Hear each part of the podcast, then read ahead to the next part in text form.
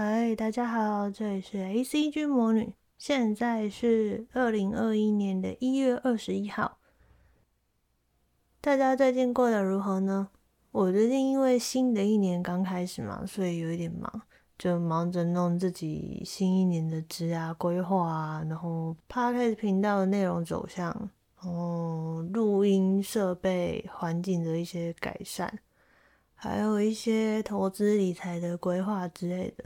那每年年初的时候，大概都是会花蛮多的时间在做评估跟年度规划。那最近在做 Podcast 频道的年度规划的时候呢，就一定会稍微先回顾分析一下前面二十集的一些数据。那每次看那个 Anchor 后台数据的时候，其实都会赞叹某几部动漫神作，因为。不管过了多少年，那几部都依旧是非常广为人知的神作，所以收听数就都蛮高的。那大家可以留言猜猜看是哪一部？那这次回归的时候呢，其实忽然就很赞叹自己 对于 ACG 文化热爱，让我可以把频道从二零二零年一直做做做做到二零二一年，然后也就从当初的第一集做到了现在第二十一集了。所以，在这个独一无二的第二十一集，然后又是刚好在二零二一年一月二十一号，就是一堆二十一的情况之下，我就决定要来用我国中最爱的一部动漫作品《光速蒙面侠二十一》来当本集的主题啦！呀嘿，《光速蒙面侠二十一》是一部从二零零二年连载到二零零九年的作品。由道环李一郎老师为原作，村田雄介老师来作画。那总共有三十七集的单行本。动画在日本是从二零零五年开始播，播到二零零八年。台湾则是从二零零六年开始在台视播出，但可惜的是，动画只做到圣诞杯之前而已。那后面精彩的圣诞杯大赛以及每日对决就没有做成动画了。那身为光速蒙面侠的粉丝就表示觉得有点可惜啊，因为其实后面的圣诞杯大赛跟每日大对决其实蛮精彩的，我自己是觉得很适合做成动画，可是就可能因为经费还是什么的关系吧，就没有再继续做了。然后以前光速蒙面侠它播出的时间是每周六的晚上六点半到七点嘛。然后以我们家的传统惯例，就是七点之后就小孩子就是没有办法看电视了。七点之后就是大人看新闻的时间。然后他们看完新闻呢，通常就会继续接着看礼拜六的那些综艺节目。那那时候大概就是什么《华戏有玲珑》啊，不然就是综艺大哥大之类的这种综艺节目。然后我们小孩子就是被赶回去房间念书嘛。那那时候回房间也不是全部都在 念书啦。我基本上就是念书念一念，中间会偷打电动，或者是看一些课外读物之类。不然一直念书，我觉得超无聊。所以对我来讲啊，每个礼拜六光速蒙面侠演完那一集的时候，就代表我那一个礼拜六的电视时间也差不多就结束了。那也是因为这样的关系，所以我还蛮珍惜看光速蒙面侠的时间。他的片尾曲我都一定会听完，所以导致我到现在对于《光速蒙面侠二十一》的每一季片头曲、片尾曲都记很熟，而且都有把这些歌曲抓到我那时候的 MP3 播放器里面存起来，时不时的在那边听。那现在就来跟各位介绍一下这些热血又好听的歌曲吧。《光速蒙面侠二十一》的动画总共有五首的片头曲跟七首的片尾曲。这部作品的歌，我自己觉得是都蛮好听的，所以我很强烈推荐大家在觉得自己已经没有办法在热血的时候来听这些歌。听完之后就会有一种可以再战十年的感觉。那其实呢，我很想要每一首歌都好好的介绍一下，可是碍于时间有限的关系，所以我就先挑大家比较喜欢或者是比较记得的那几首片头跟片尾来介绍吧。首先是第一季的片头曲，就是最有名的《Breakthrough》。有看过《光速蒙面侠》的人，应该都很记得这一首歌，因为一听就会想起尼门恶魔蝙蝠队跟王城骑士队各自冲出场的那个画面，还有最后那句 Never gonna give up，更是影响我到现在。接着第三季的片头曲是《Dum Dum》，那名字超好记，这首也是我很喜欢的一首片头曲，同时也是很多人觉得最热血的一首片头曲。因为这首歌在歌曲的编排上面是真的有把比赛失败、难过，然后再热血站起来的那种感觉做出来。而且这首歌还很洗脑，中间常常会有哒哒哒哒，或者是哦哦之类的这种叠字声。让人会有失败或者是遇到困难也没有关系，只要跟着歌就可以重新振作，继续向梦想前进的那种感觉。那歌词也跟 OP One 一样，非常非常的激励人心。而第一季的片尾曲《Be Free》就是由 Rickens 演唱，那我还蛮喜欢他的嗓音的，因为他就是很有厚度。然后又带着一点点沙沙的感觉，尤其唱某几句歌词的时候，又会感受到一丝丝的玩世不恭。那歌词方面呢，其实我自己蛮喜欢的，尤其是那时候刚好国中嘛，课业压力很重的时候，那这首歌就会喊出那时候想要得到自由的心声。最后是第二季的片尾曲《Breath Away》。这首歌也是走热血摇滚的风格，其中爵士鼓的部分呢，对于当时还是国中生的我来说很酷，所以也因为这样的关系，让我升高中选社团的时候就想说，嗯，我要去参加热音社，然后打爵士鼓。其实。光速文明侠里面几乎所有的片头曲跟片尾曲我都很喜欢，可是印象师就表示还是只能挑一首来改编啊，所以我就挑了最具代表性的第一季片头曲《Breakthrough》来让大家想起达阵的感动了。Music。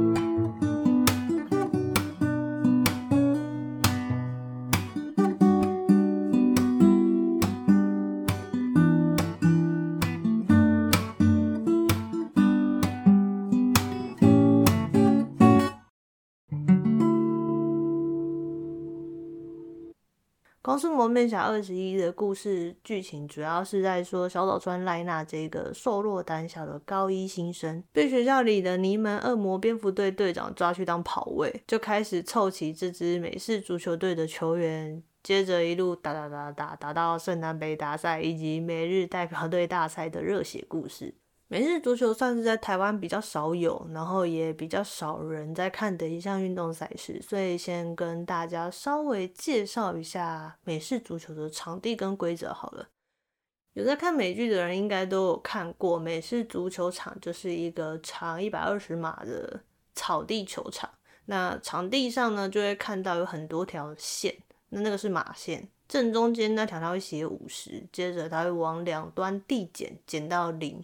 那零的那一条在过去就是十码的端区，就 end zone，也就是美式足球达阵 touchdown 的那个地方。那接着在端区的最尾巴那边就各有一个龙门，那那个是给踢球员用的，就是如果你可以射门把球踢进龙门的话，就可以得三分。那球员抱着球 touchdown 到 end zone 的话，就是六分。那听到这边，大家可能就会想说，那大家都用达阵就好啦，就是一直得六分，得六分。可是其实 打正其实蛮困难的，就是如果你想要打正的话，你队伍中的十一个成员就要有够稳重的防守组，就是 defense 帮你开路，不然就是要有够快速或够强的进攻组 offense，在进攻的时候往 end zone 那边冲过去打阵。那拿尼门恶魔蝙蝠队来讲的话呢，他们的防守组就是由栗田、小杰以及什么什么三兄弟来担任。像栗田就是属于体型比较大只的那一种，他在卡通里面就是号称最大只了吧。那小杰呢，他就是身高偏矮的防守组，所以他在这部卡通里面，他除了练肌肉之外，因为他没有办法长高嘛，身高就长那样。然后可是他要是防守组，要在前面挡的，所以他的策略就会是把自己的肌肉练壮，然后遇到比他高的人呢，就靠技巧把对方撂倒。接着什么什么三兄弟，因为他们体型算是比较正常，可是他们的肌肉量跟力气。可能就没有像小杰或者是栗田他们那么强，所以他们就是靠自己比较稳健的基础跟一些技巧来推倒对方。他们最有名的就是不良少年杀法，就是跟他们自己的形象很合，因为他们三个最一开始是学校里面的不良少年，就是专门在欺负赖娜，然后后来他们是因为有把柄在志摩的手上，所以他们就误打误撞的进了美式足球社。然后为什么他们会被叫什么什么三兄弟呢？其实他们有各自自己的名字啊，只是大家都习惯称他们什么什么三兄弟。主要是因为他们三个每次出现的时候，都一定会一个接着一个的说：“哈，什么什么东西？”就很搞笑。台湾的动画我记得好像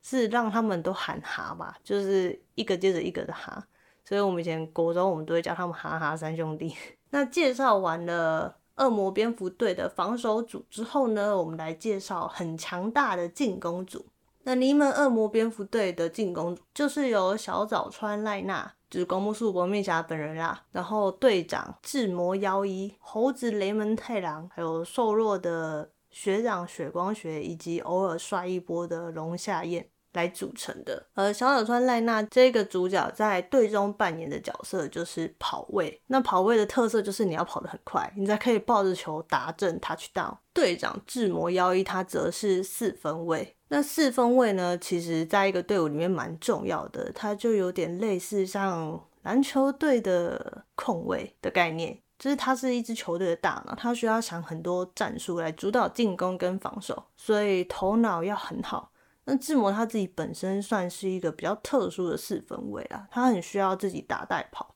那一般的四分卫比较少，因为早期移门恶魔蝙蝠队的成员就只有他、栗田跟武藏，连跑位啊、接球员都没有，就只有他们三个人当那一个美式足球队而已。所以他这个四分卫在发球之前被扑倒的几率很大，也就这样锻炼出他一个人要想办法 进攻的能力。那后来，甚至武藏因为要继承家业的关系就退社，所以整个美式足球社就只剩志摩跟立田。然后志摩那时候就除了要当四分卫之外，他还要身兼五丈这个踢球员的角色，超辛苦的。还好后来就成员们渐渐补齐了，才成了一支像样的美式足球队。而猴子雷门太郎呢，他最一开始不是美式足球队的，他是棒球队的。可是他的专长就是只会接球，他不会传球。那你在棒球这个运动项目里面，你如果只会接球不会传球的话，也没有什么用啊。因为你需要把球传给别人，所以他在棒球队的时候就一直是一个候补球员，没有办法上场。就在他很灰心丧志，觉得自己的天赋没有办法好好发挥的时候，赖娜就跑去找雷门太郎，跟他讲说：“你要不要来美式足球队？”因为美式足球里面，大家都是走一个比较专职的概念呢、就是接球员的功能就是专门接球，不太会传长传那些也没关系，最主要的工作就是接球。然后后来雷门太郎就这样进了美式足球社，担任恶魔蝙蝠队的接球员。那瘦弱的学长雪光学呢，就是。从小到大都是在念书，那后来他就是被你们恶魔蝙蝠队的热血给感染到了，所以他觉得他想要为自己做一点什么事情，想要证明自己也可以，所以他就进了恶魔蝙蝠队。可是他的所有素质都比其他人差，比如说身形嘛，又不够壮，不够快，所以没有办法当防守组。那跑步呢，可能也不够快。他最强大的就是他的意志力。所以志摩就偶尔会安排他当安全卫来发动一些奇袭等等。最后偶尔摔一波这个龙夏彦呢，大家都会叫他是笨蛋。因为他很常活在自己的世界自嗨，一出来就会用那种芭蕾舞的脚在那边转圈圈。我每次看到他出场，我都觉得哦，头很痛。至于为什么会被叫笨蛋呢？就是他是一个非常典型、很热血的一个爆炸，可是不太会动脑思考的傻子。那他的角色就比较复合型一点，就是他在攻击的时候可以当边锋，那防守的时候又可以当中间的线位之类，就是他是比较。综合型的，那刚刚有讲到一个最一开始尼门恶魔蝙蝠队组成的时候的一个角色叫做武藏嘛，武藏他的角色就是踢球员，踢球员算是特勤组的，就是 special team。不过这一组呢，一般会由其他防守组或者是进攻组来兼任啊。像是武藏在卡通里面，他也算是是兼任的。他主要角色就是踢球，那他没踢球的话呢，就会跑去防守组那边帮忙防守这样子。然后《光之魔面侠》这部卡通里面的每一个人物角色刻画，其实都蛮生动的，而且各自都有各自的故事。我自己觉得其中很多都蛮有教育意义的。像是小早川濑那，就是代表胆小又没有什么自信的人可以成为英雄。雷蒙，我刚刚就是有讲到自己的特长，只要用在对的地方，就会变得非常有用等等之类的。那这也算是我非常喜欢光速蒙面侠的一个原因。那现在想一想，就会觉得其实蛮感谢有光速蒙面侠以及海贼王等这些动漫画的作品陪伴我度过国中那段很黑暗的日子。因为其实以前在国中的时候啊，我被取一个很难听的绰号，叫阿拜，那只是台语，那国文就是阿丑的意思。然后那些同学呢，还会跑来我们家门口大喊这个难听的名字。其实那段时间我觉得蛮痛苦的，因为以前会帮我们取这些难听绰号，都是我们学校的那些不良少年呐、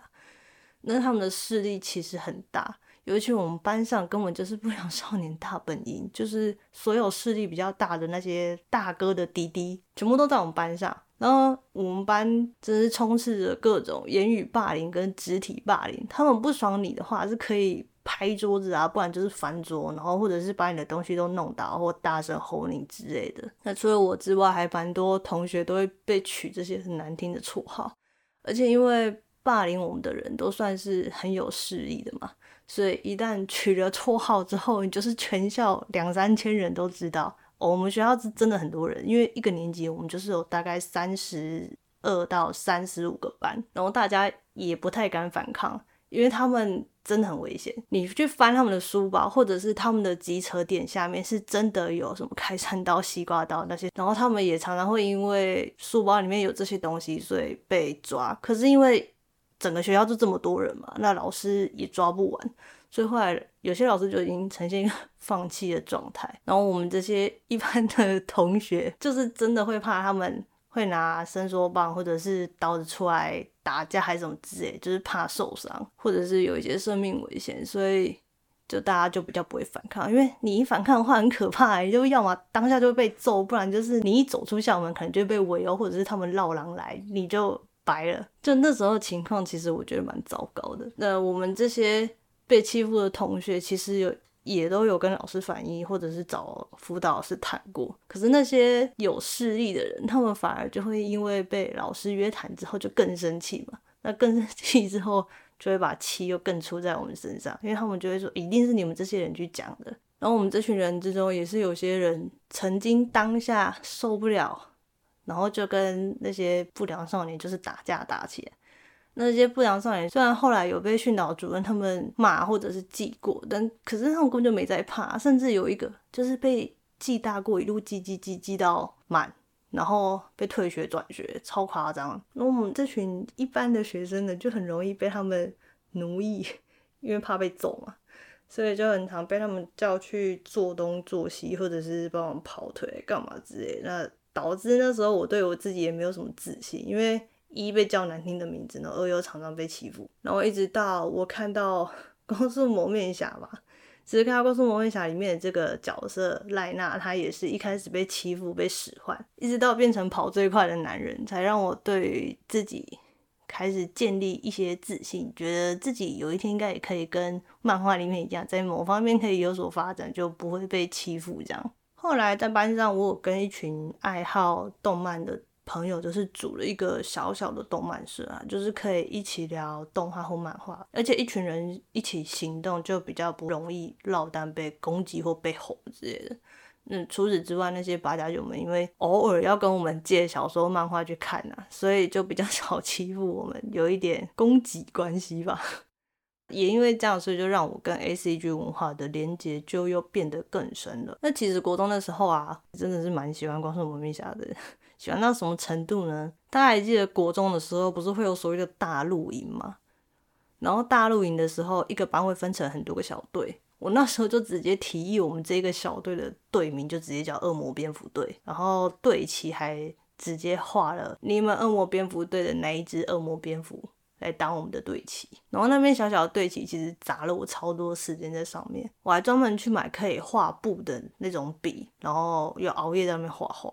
成果很好看，然后同学看到也是投以那种羡慕的目光，觉得我很强。很可惜的是，就是露营完没多久之后，一切又一如往常，就是还是会被欺负跟被要求做事情。可是我自己觉得，我自己心理上面，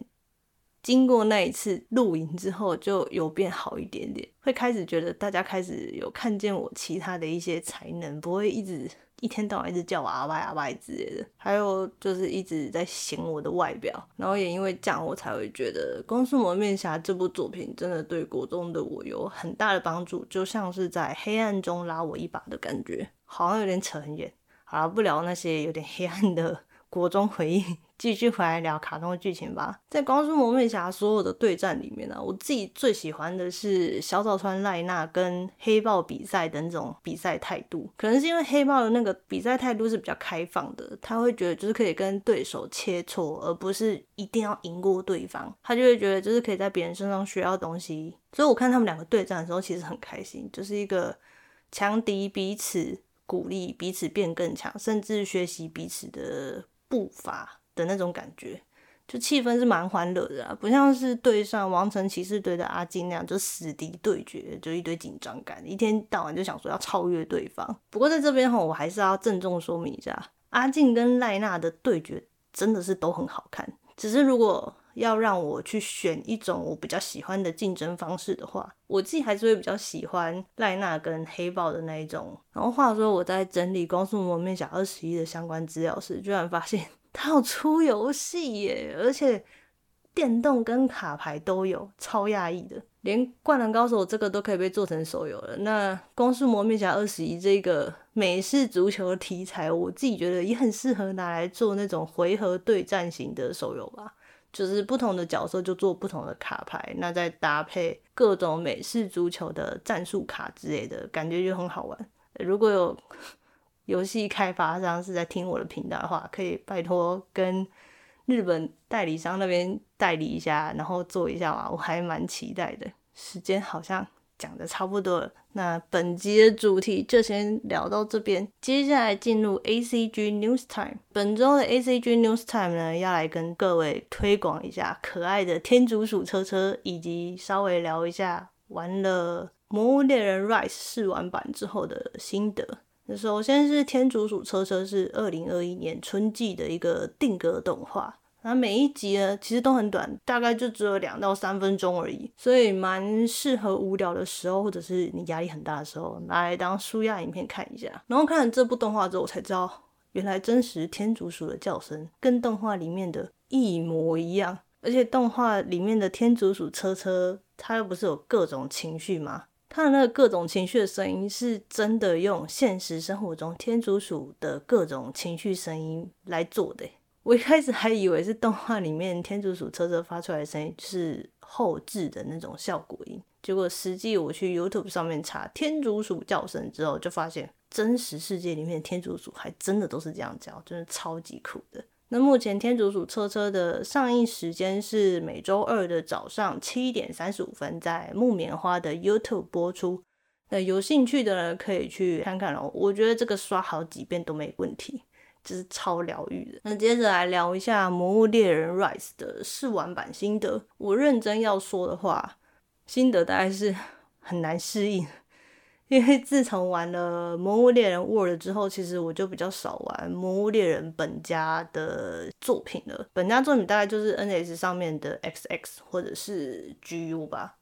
那我跟依照就是只有买 XX 而已，GU 是更后来才出的。所以玩《魔物猎人 Rise》的时候呢，我真的已经很多 XS 的招式按法我已经忘记怎么按了。然后 Rise 不是有一个新功能，就是。操龙可以操控你的龙吗？我自己觉得很难呢，尤其充能斧的那个操龙招式，我按完就是一头雾水，想说啊，怎么有跟没有一样？而且你要让龙打到可以被操控更难，就是它需要搭配一些其他的东西才有办法做操龙，感觉还是需要花一点时间练习一下。反正距离它正式上市还有一段时间。不然有空再来玩一下 XX，复习一下手感好了，不然真的很惨。好啦，那这礼拜先这样吧，这样呢，See you next time。